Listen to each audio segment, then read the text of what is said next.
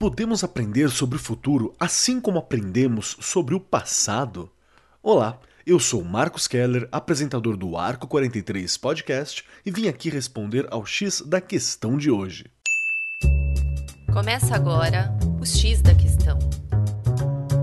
Theodore Roosevelt, presidente dos Estados Unidos de 1901 a 1909, disse uma vez a seguinte frase: Abre aspas. Acredito que quanto mais você sabe sobre o passado, melhor está preparado para o futuro. Fecha aspas. É verdade que, de tempos em tempos, as mudanças ocorrem em um ritmo mais acelerado e assustam. Mas a boa notícia, se pararmos para pensar, é que isso significa poder ter uma abordagem muito mais construtiva para os diversos desafios que nossa sociedade enfrenta, inclusive para a educação.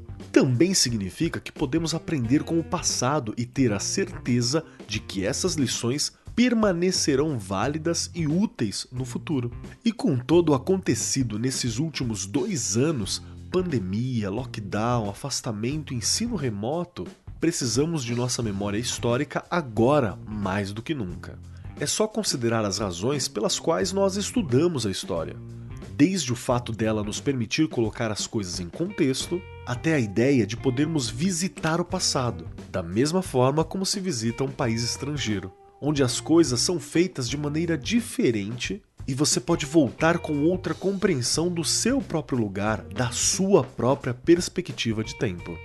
A história não deve ser data após data, fato após fato, mas sim um conjunto de acontecimentos que nos levam a explorar por conta própria, a desenvolver mentes questionadoras. Afinal, o passado e o futuro não são tão diferentes. Cada evento passado tem uma causa que, quando olhamos para trás, faz sentido de um ponto de vista localizado no presente.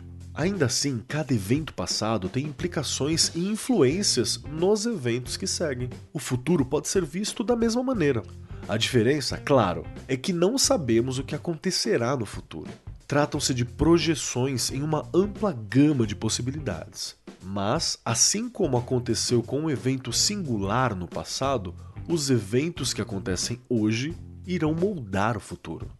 Você já olhou para trás e pensou que, com o conhecimento que você tem hoje, teria feito alguma coisa de forma diferente? Seria um educador diferente no antes e, consequentemente, no seu agora? Pois bem, o futuro da educação parte daí. Quem você quer ser? Quem você quer se tornar? Quem você quer formar? Os sistemas escolares, em geral, precisam mudar e evoluir à medida que a sociedade muda. O problema é que existem tantas, mas tantas maneiras de melhorar a educação que fica difícil decidir qual direção as escolas devem tomar.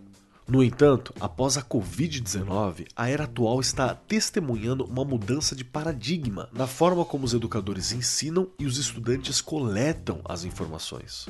É aquela conhecida ideia de colher o que se planta. Nossa missão é fazer do nosso futuro um lugar maravilhoso para as crianças e jovens de hoje que serão os adultos do amanhã e para as futuras gerações de estudantes. Por isso é importante aceitar os erros e enxergar as conquistas para abrir espaços para o novo e assim mudar as estruturas. Que 2022 venha cheio de possibilidades, mudanças criatividade, novidade para todos nós. Eu fui o Marcos Keller e esse foi o X da Questão, as pílulas quinzenais do Arco 43 Podcast. O X da Questão, por Arco 43, o podcast da editora do Brasil.